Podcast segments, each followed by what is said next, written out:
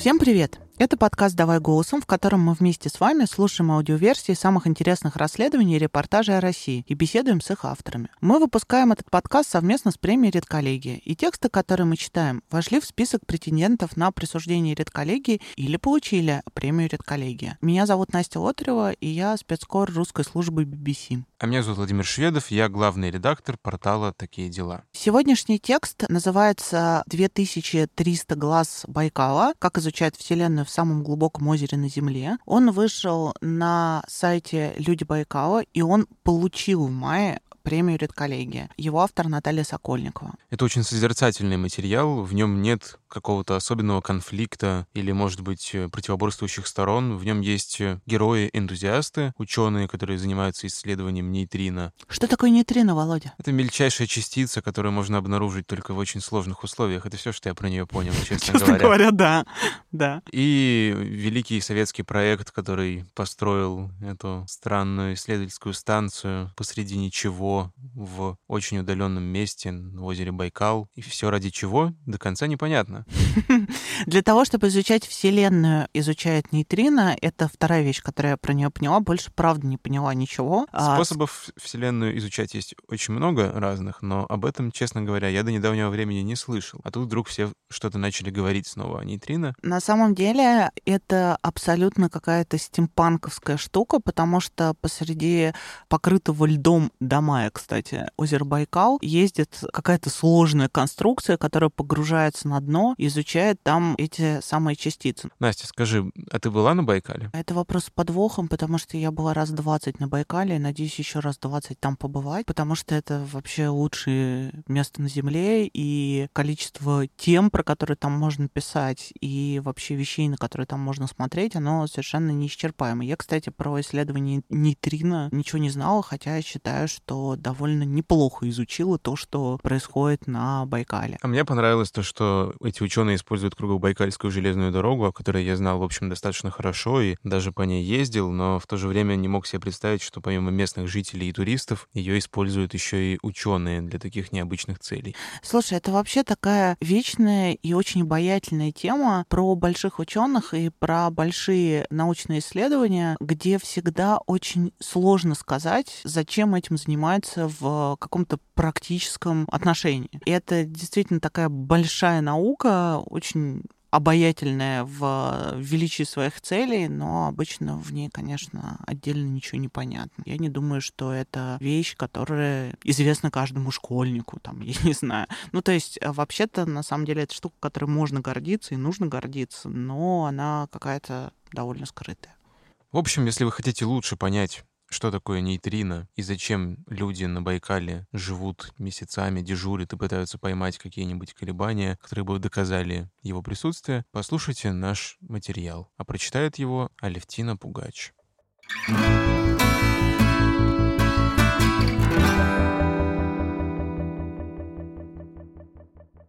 Вечером 31 декабря немолодой человек среднего роста выходит из обшитой снаружи железом бытовки. Крошечный домик стоит на самом краю гигантской чаши Байкала, в десяти метрах от еще не успевшего замерзнуть озера. Человек открывает увесистую дверь, поворачивается спиной к воде, достает прямо из-под крыши консервы, варенье в пластиковой бутылке и сковородку с приготовленными утром макаронами с тушенкой и возвращается внутрь. Это ученый и астрофизик Николай Буднев. Ему 70 лет. Последние 30 из них он встречает Новый год здесь и в полном одиночестве. Не в полном, поправляет Буднев, с котом.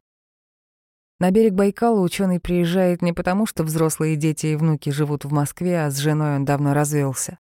31 декабря он дежурный оператор берегового центра Байкальского глубоководного нейтринного телескопа Байкал GVD. Буднева называют зачинателем этого проекта. Он работает над ним 40 лет, с 1981 года. «Что вы представляете, когда кто-то говорит о телескопе?» — начинает Буднев. «Наверное, воображение рисует вам картинку вытянутой трубы, в которую можно заглянуть, чтобы увидеть звезды. Буднев сидит в дата-центре телескопа спиной к шести большим экранам. На темных экранах окна с мелькающими разноцветными схемами. Сюда поступают данные от глубоководного нейтринного телескопа. От каждого кластера телескопа их передает отдельный кабель. Буднев говорит негромко, уголки его губ приподняты. В конце каждой фразы кажется, что он вот-вот засмеется. Буднев объясняет, понятие телескопа намного шире. Есть оптические телескопы, которые помогают человеку увидеть своими глазами что-то, находящееся очень далеко.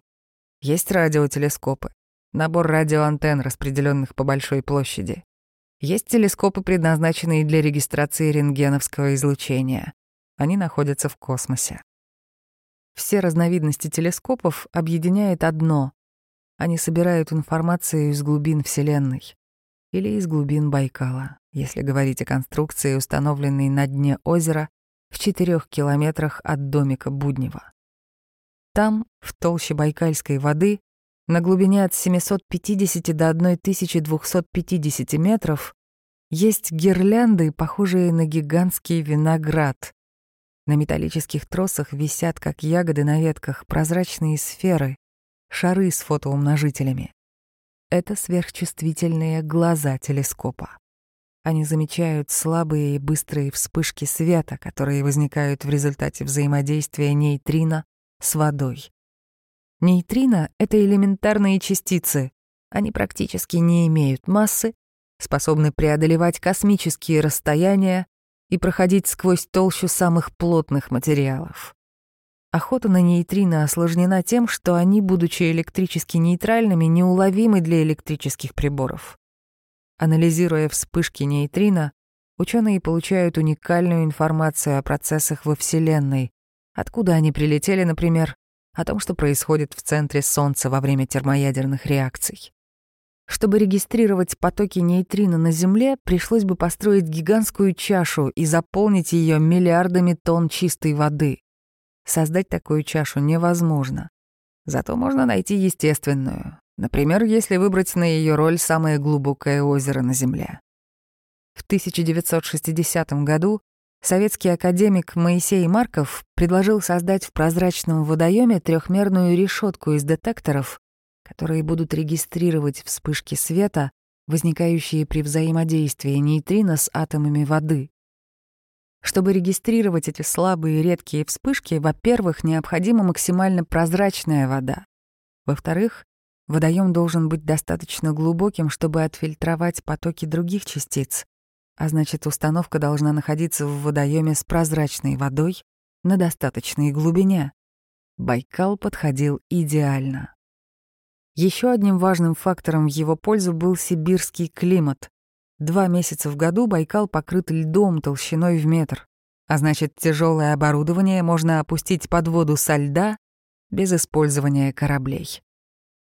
В седьмом классе Николай Буднев победил в Иркутской олимпиаде по физике, и его пригласили в физико-математическую школу-интернат при Новосибирском университете. Там Буднев изучил физику и заработал первые деньги. Рядом со школой была продуктовая база, где они с друзьями разгружали вагоны. Поступив в Новосибирский университет, он скоро перевелся в Иркутский. Не хотелось оставлять в одиночестве мать. Закончил университет, защитил кандидатскую и стал там же преподавать. Тем временем идея подводной нейтринной ловушки тоже не стояла на месте. В 1979 году на Байкале прошло совещание по развитию глубоководных нейтринных телескопов. На начальном этапе проектирования таких телескопов считалось, что глубина Байкала недостаточна, чтобы защититься от фона других частиц. Поэтому телескоп планировали установить вместе с американцами в Тихом океане, возле Гавайских островов, на глубине 5 километров, а на Байкале проводить эксперименты по отработке методики. Установка такой конструкции на Байкале стоила относительно недорого. Но в декабре того же года СССР ввел войска в Афганистан, Стало понятно, что сотрудничать с американцами не получится, и байкальский проект стал развиваться самостоятельно. Правда, как вспоминает Буднев, на начальном этапе мало кто понимал, что в итоге получится. Главной организацией в этом проекте был Московский институт ядерных исследований ИРАН. Для развития проекта на Байкале нужно было найти контрагента в Иркутске. Им предложили стать Николаю Будневу. 30-летнему преподавателю кафедры теоретической физики ИГУ. он согласился. Коллега из Лимнологического института Павел Шерстянкин предоставил Будневу оборудование для первой экспедиции, дал домик-бытовку для работы на льду и небольшую лебедку. Он научил Буднева делать прорубь майну в байкальском льду и показал, как использовать пешню, остроконечный лом с деревянной ручкой, которым долбят лед. Позже, когда участников экспедиции становилось все больше и больше, Буднев уже сам учил их, как работать на льду. Игорь Белолаптиков, руководитель экспедиции с 1991 года, говорит, все, что связано со льдом в экспедиции, когда можно по нему ездить, как использовать тяжелую технику, что такое качество льда, это опыт Николая Михайловича. Место для телескопа выбрали быстро. Критерии были такими. Обсерватория должна находиться неподалеку от железной дороги, чтобы можно было круглогодично привозить технику. Еще было важно, чтобы береговой склон был не слишком крутым, и проложенный по нему кабель не скатывался вниз. Такие условия нашлись у 106-го километра Кругобайкальской железной дороги. «Это место практически идеальное», — говорит Буднев. «Других подобных альтернатив нет. К тому же, когда мы тут начинали работать, другие пади были сильно заселены, а здесь жил один лесник. Он, конечно, давно умер, а домик его разрушился. Падью в Сибири и на Дальнем Востоке называют узкую глубокую долину в горах. И вот в марте 1981-го Буднев с командой из шести ученых и студентов поехал в первую экспедицию. Единственная бытовка была слишком маленькой, поэтому первое время ученые ночевали в соседней деревне на 102-м километре круга Байкалки. В одной половине здания был магазин, во второй, расположившись в спальниках на полу, ночевали участники первой экспедиции. Все там было старое. Мы спали на полу, было холодно, вспоминает Буднев. Но я был в полном восторге. Вокруг Байкал, лед, природа и первые научные результаты. Мы тогда с помощью очень простых приборов увидели свет от элементарных частиц в байкальской воде. Первые два года экспедиции там и ночевали. Продукты привозили на машине заранее. Продавщица из соседнего магазина, баба Дуся, за небольшую плату готовила для них обед. Сотовой связи тогда не было. Связь с внешним миром поддерживали с помощью записок, которые отправляли в город с редкими поездами. Писали коллегам в университет, изготовьте в мастерской такую-то деталь или пришлите нам, пожалуйста, 20 болтов и 10 гаек.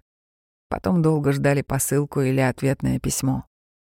В 1982 закупили еще домиков и поставили их прямо на льду. Тогда мы могли работать до пяти утра, говорит Буднев. Прожектора включали, мерзли, но работали. Электричество подавали с помощью дизеля. Бывало, ночью он выключался. Тогда те, у кого в домике не было буржуйки, приходили греться к тем, у кого она была. 20 лет спустя все домики переехали на берег. Это решало проблему с электричеством и снимало нагрузку с дизелистов. Теперь ряд домиков-контейнеров выстроен у самой кромки воды. Буднев в шутку называет такое расположение первой линией, как у элитных пятизвездочных отелей. Чтобы туристы не облюбовали пляж возле телескопа, на нем поставили табличку «Осторожно, радиация». В один из таких домиков с узким вытянутым окном справа от двери несколько раз в году приезжает астрофизик Буднев. Живет он в Иркутске, а здесь у телескопа встречает Новый год в качестве дежурного оператора и проводит одну неделю в августе. Большую часть времени он проводит тут с февраля по апрель, и не в одиночестве, а с экспедицией в 50-70 человек. Такие экспедиции проходят только поздней зимой, когда толщина байкальского льда позволяет размещать на нем тяжелую технику для работы с глубоководным оборудованием телескопа. Измерения в это время почти не ведутся. Под лед погружают новые кластеры, ремонтируют и обслуживают старые. А когда экспедиция заканчивается, оборудование калибруют и устанавливают до следующего года.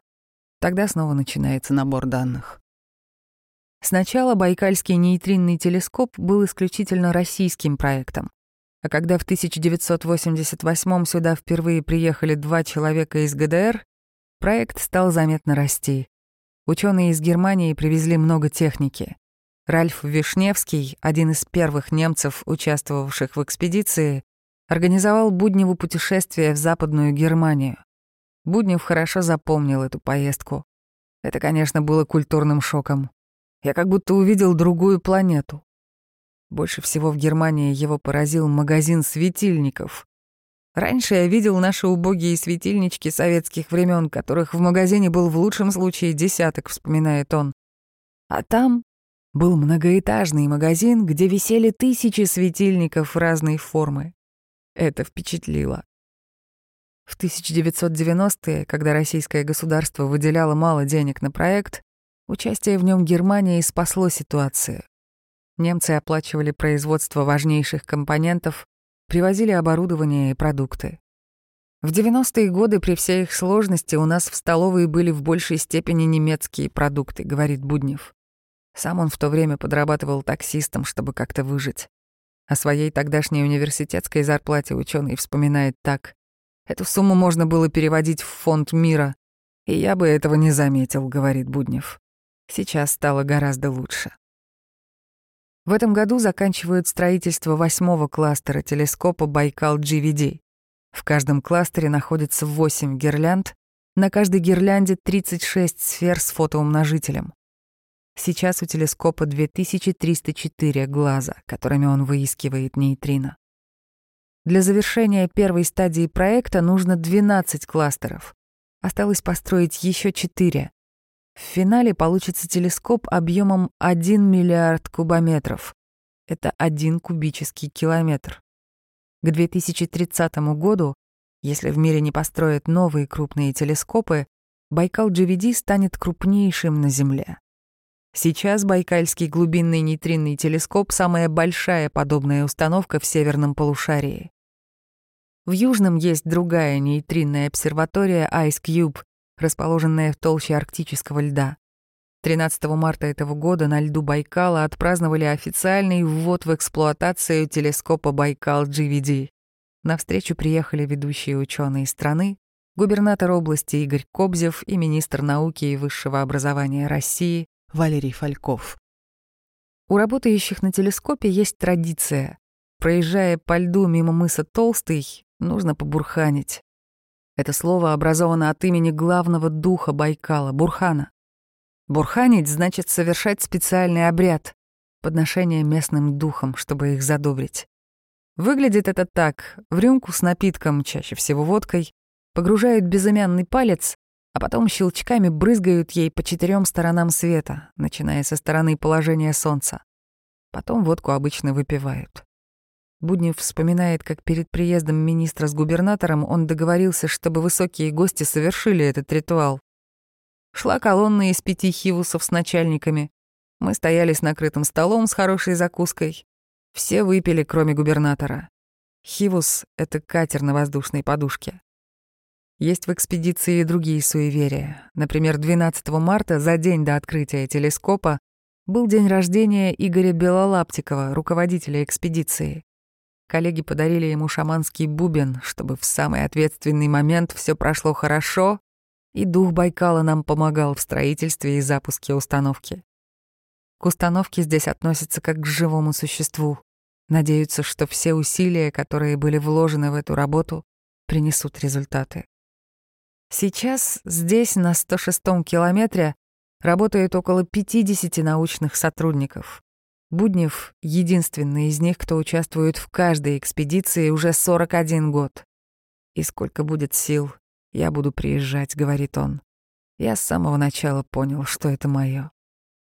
На закате 26 марта этого года Буднев стоит на льду Байкала рядом с большой конструкцией с лебедкой. На нем шапка-ушанка, дует сильный ветер. Голой рукой он направляет веревку, которая со скрипом накручивается на катушку тянется в прорубь майну и поднимает крупную металлическую конструкцию, напоминающую якорь. По указаниям Буднева его помощник снимает карабин с одного места конструкции, надевает на другое и крутит руками широкий горизонтальный руль. Скрип продолжается. Через несколько минут к майне подъезжает УАЗик-буханка, и карабин с веревкой из воды цепляют к нему. Буднев объясняет, поднимает акустический маяк. Из-за течения глаза телескопа могут смещаться, а это устройство позволяет восстанавливать местоположение всех сфер телескопа с нужной точностью. По словам Буднева, автоматизированных систем, чтобы вытащить ее, нет.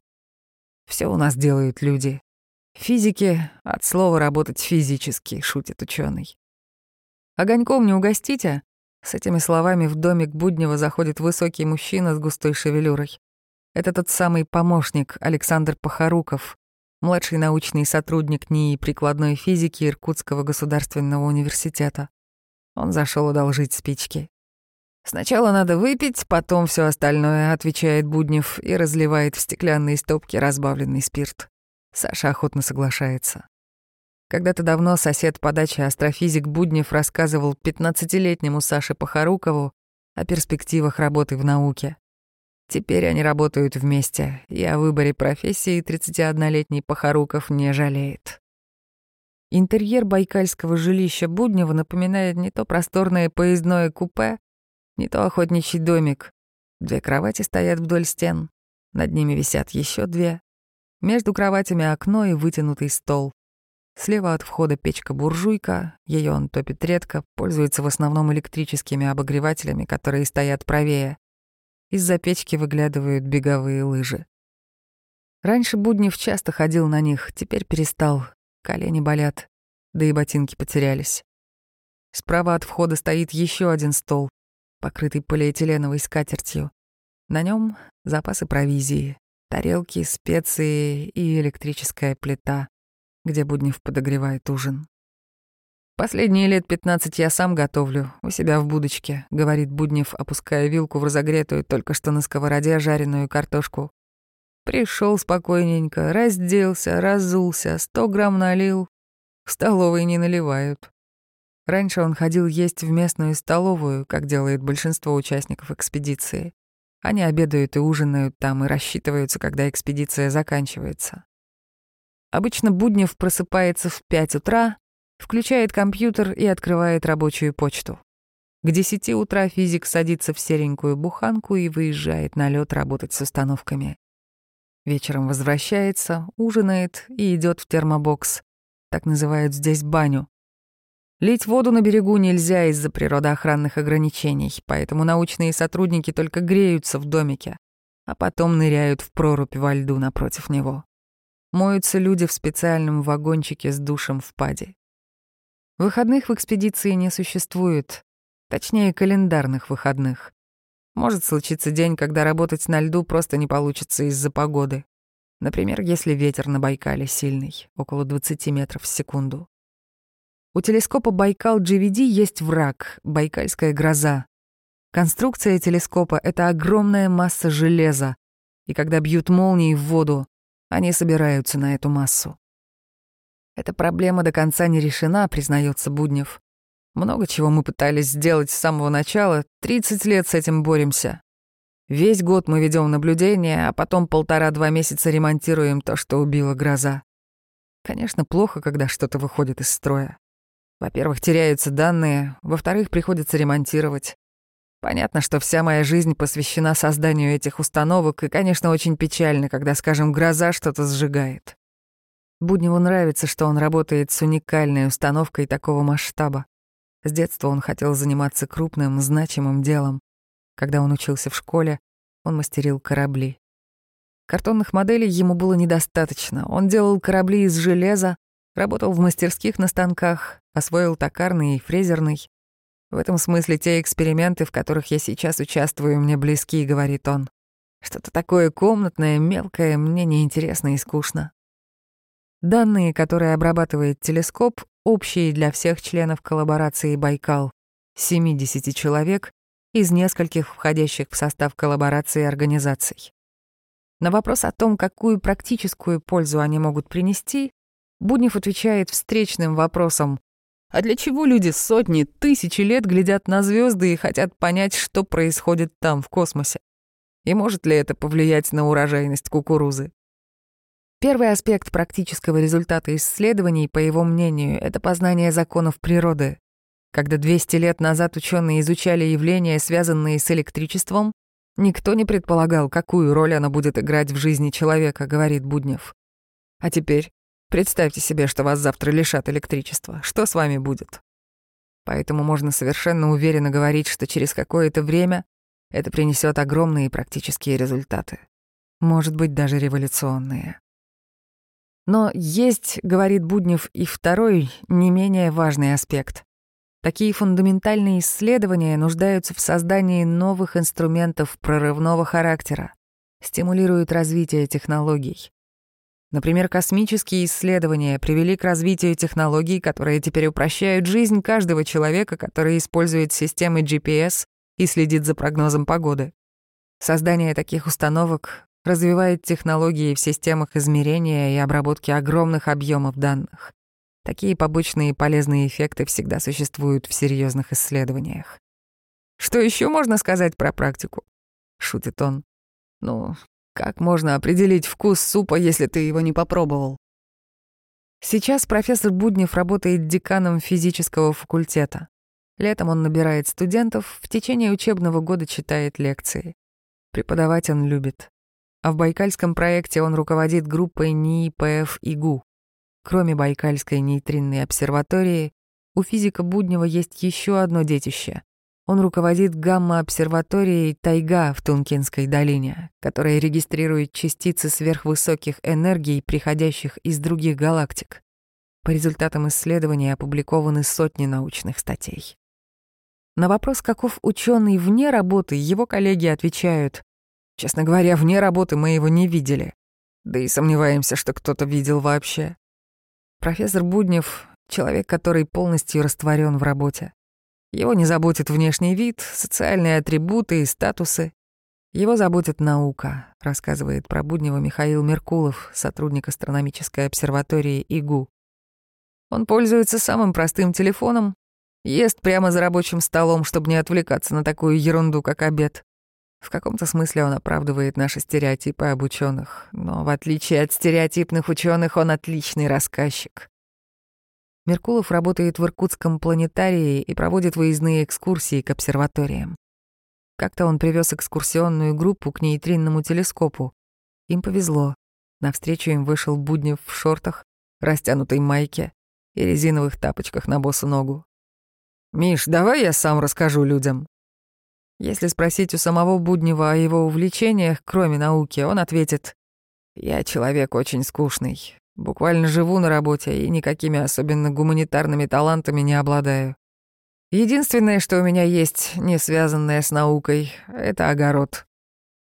С 1958 года Буднев выращивает овощи на своем участке в Ершах, отдаленном районе Иркутска.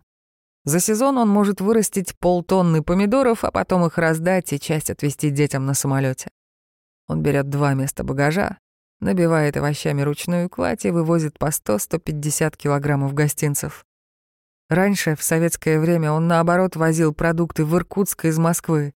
Сыр, колбасу, конфеты и даже сырое мясо. Его самые близкие люди — ученые братаны, коллеги. Своим австрийским братом он называет ученого Майка Штурма, с которым познакомился в 1998 году на конференции в Японии. По словам Буднева, у них схожее отношение к жизни, людям и ситуации в мире, и взаимопонимание у них возникло без всяких слов. Общаются они при этом на английском языке, поскольку один не знает немецкого, а другой не понимает по-русски. Буднев утверждает, что австрийцы — славяне, хоть и говорят по-немецки. Австрия граничит с несколькими славянскими странами, и генетически они ближе к славянам, чем к немцам. С ними чувствуется душевная близость, говорит Буднев.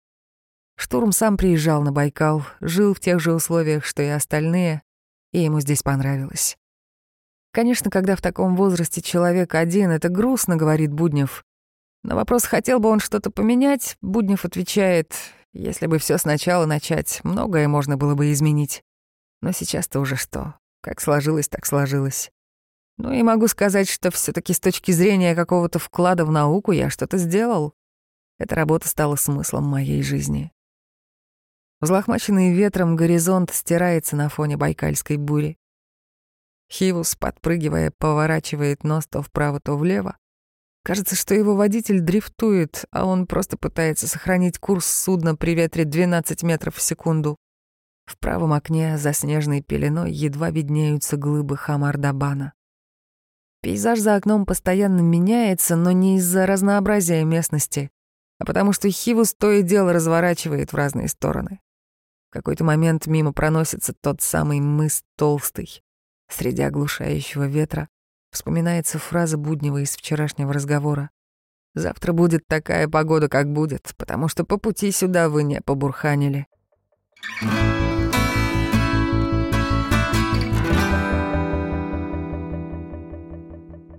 Я еще раз напомню, что мы послушали текст, который не просто номинирован на редколлегию, но получил ее в этом мае. Текст написала Наталья Сокольникова, и он называется «2300 глаз Байкала. Как изучают Вселенную в самом глубоком озере на Земле». Тебе, Володь, стал понятнее, что такое нейтрино? Меня очень волнует этот вопрос. Честно говоря, ничуть не стало понятнее. Более того, я еще и не понял, что такого нашел в этом процессе главный герой материала ученый. Но есть люди, которым это интересно и которые готовы жить в суровых условиях и тратить все свое время на то, чтобы попытаться найти что-то такое, что, может быть, станет полезным только через много-много лет. Есть ощущение, что этому материалу не хватает какой-то динамики, конфликта и контрастов, вообще столкновения каких-то противоположностей. Он очень ровный. Понимаю, что тема ученых может быть не самая динамичная и яркая, но все-таки, мне кажется, здесь можно было бы найти какие-то еще детали, которые бы придали дополнительной глубины.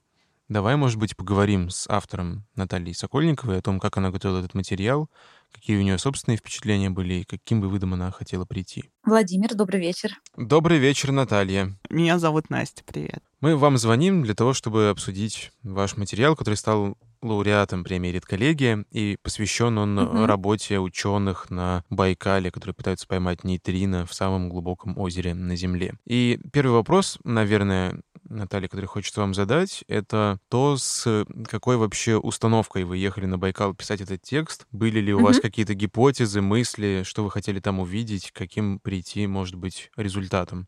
Mm-hmm. А, да, мы ехали, ну, честно говоря, нас интересовало, в принципе, факт нахождения телескопа внутри Байкала. Поскольку наше издание называется «Люди Байкала», тема максимально близка к тому, что мы транслируем. Это люди, которые вот где-то внутри, да, в воде расположили телескоп и занимаются им, работают, работают на льду в том числе. То есть было интересно это. Но вот когда мы ехали туда, с нами ехал э, Артем, это фотограф наш, который сделал как раз э, картинки к материалу. И он говорит, что, ну, я думаю, что там вот стоит домик, из этого домика сидит и смотрит вдаль наш герой, к которому мы едем. И я почему-то себе такую картинку нарисовала, что это вот какой-то один домик, там один этот дядечка, и вот какая-то там конструкция внутри воды. А оказалось все, конечно, совсем по-другому. Хорошо, а как оказалось? К какому вы пришли выводу в конце? А, мы пришли ну, к таким довольно эмоциональным выводам, скажем так. И сам герой нам говорил об этом, и мы могли видеть своими глазами, что там довольно много установок. Эти установки сделаны учеными, в том числе и там, организациями из разных стран. И когда он нам говорил о том, что этот телескоп, возможно, через несколько лет станет самым большим в мире, да, и самым мощным в мире по поиску нейтрино, то есть мы поняли, какая огромная работа работа, какая глобальная работа происходит вот здесь, совсем рядом с нами, и каким результатом это может привести, в конце концов. Наталья, а насколько вообще э, в ваших местах э, в принципе знают о том, э, что на Байкале исследуют нейтрино? Ну, насколько это вообще какая-то известная, я не знаю, в области история, там, значимая или что-то в этом духе? К сожалению, об этом знают немногие. Об этом знают либо в околонаучных кругах, либо вот в около журналистских, поскольку, ну, не мы одни написали, естественно, про это, да, то есть э, там журналисты, которые так, так или иначе изучают материалы федеральных э, других проектов, они, конечно, знают о том, что у нас здесь такое есть.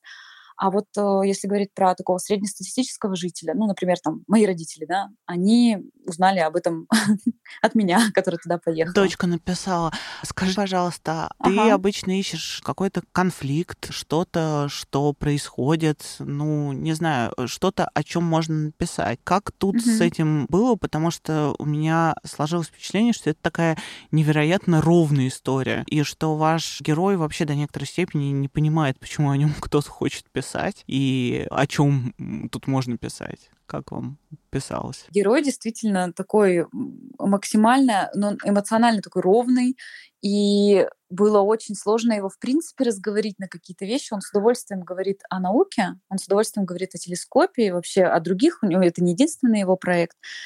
А, но он как-то вот очень вскользь упоминал какие-то факты своей личной жизни, там какие-то биографии, тем, чем он еще занимается, ну, помимо научной деятельности. И мы, правда, я очень благодарна своей команде, всем э, и редакторам, и своим коллегам, которые помогали мне найти в этом герое ну, какой-то внутренний конфликт, какое-то противоречие. Оно действительно не такое выпуклое, да, не очевидное, а, но мы, ну, как бы пришли, наверное, постарались привести все-таки образ героя к, к тому, что мы постарались изобразить вот его одиночество. То есть получается, что вся его жизнь — это вот этот телескоп. Его главное детище — это телескоп. Его, в общем, все Новый год он празднует с телескопом там, и с котом, условно говоря. Да, то есть действительно писать историю, в которой нет очевидных конфликтов и каких-то таких ярких поворотов, было не очень просто, но я благодарна за то, что мне, ну, наверное, направили немножко да, в сторону человека, и вот такого конфликта, как бы человек, вокруг которого нет много людей, но у которого есть дело, э, собственно, являющееся главным его событием в жизни и детищем, и, наверное, главной любовью. Я помню э, сейчас, э, что он э, детям, внукам помидора посылает по 150 килограмм. Что-то сейчас mm-hmm. запамятовала. А жена у него есть?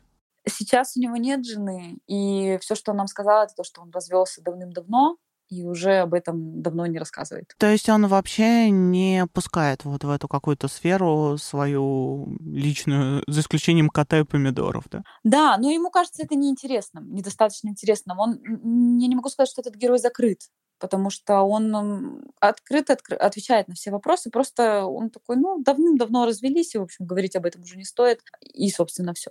То есть, но, но зато про телескоп он готов рассказывать очень много раз. Я вот как раз хотела сказать, что жене, наверное, было сложно соперничать с изучением нейтрино. Да, вот этот вот э, конфликт, э, кого ты больше любишь, меня и моя работа, возможно, меня или, мою работу, или свою работу, возможно, это все-таки играло какую-то роль там. А он же еще преподает, может быть, э, студенты что-нибудь про него интересное могли сказать? А, он преподает, да. Мы говорили, правда, не, ну, не со студентами, а с бывшим студентом, который уже теперь тоже является научным сотрудником. Можно сказать, что это такой путь, который ты выбираешь, потому что вот э, научный сотрудник, которого когда-то Буднев в, свою, в свое время агитировал, ну как не агитировал, а повлиял на него, он рассказывал ему как раз очень увлеченно про научные открытия, про перспективы. Он был просто соседом по даче, 15-летним подростком, который является его соседом по даче. Он пошел, собственно, на физфак, и Буднев не просто преподает, он еще и декан физфака сейчас. А, и ну, вот я могу сказать, что, наверное, его последователи, его студенты — это люди ну, такие же горящие этим делом, да, то есть все, с кем мы разговаривали, все, кто значительно младше его и как бы вырос, скажем так, да, вместе с ним, как под его руководством, это люди, которые также абсолютно говорят о том, что с горящими глазами рассказывают про технику и начинают, в общем, отворачиваться и выражать не очень большой интерес, когда спрашиваешь у них про что-то другое. А есть там какое-то понимание, на какие деньги все это происходит? Потому что, ну, насколько я себе представляю сейчас научный процесс, чтобы делать какие-то масштабные проекты, надо, например, очень активно вписываться в гранты, подавать на них заявки, вообще как бы крутиться, я бы так сказала. Он не производит такого впечатления, mm-hmm. что он вообще этим как-то может хоть сколько-нибудь нормально заниматься. Там не вошел, по-моему, этот кусочек в текст, но мы вообще обсуждали состояние физфака, в принципе, да, и вот э, научной какой-то среды, что сейчас она в довольно хорошем находится положении благодаря грантам благодаря ну, поддержке, которую государство оказывает. То есть он рассказывал нам, например, про зарплаты, там, начинающих сотрудников, средних сотрудников научных, да, которые там двигаются дальше, они действительно ну, неплохие. А вот если говорить про телескоп конкретно этот, то ну, Буднев большой акцент делал на момент, когда туда вошли э, европейские страны, ну и вложились все-таки, да, там э, Германия, э, Чехословакия, Чехия, Словакия, да, теперь уже. И также делал ну, большую, большую прям такой, выделял прям Дубна. Дубна ввалила сюда свои деньги, то есть это университет, который находится под Москвой, а, в Дубне, вот поэтому поддержка все-таки есть. Он назвал нам цифры, там средняя зарплата там от 70 а, тысяч рублей, ну это вот от тысячи долларов, да, получается. Это для глубинки, для Байкала. Ну, да, учитывая, это, что это даже не Иркутск, а это как получается районный центр, да, вообще Вообще нормально, да. Да. Скажите, для человека, который ничего не знает про Байкал, про нейтрино и про эти исследования, зачем ему читать ваш текст? Какой интересный вопрос. Ну, знаете, вот, наверное, для человека, который ничего не знает даже и там про Байкал, и про нейтрино, но, не знаю, внутренне как-то есть желание подтвердить э, значимость, не знаю, своей страны, э, каких-то региональных э, реги- регионов в том числе.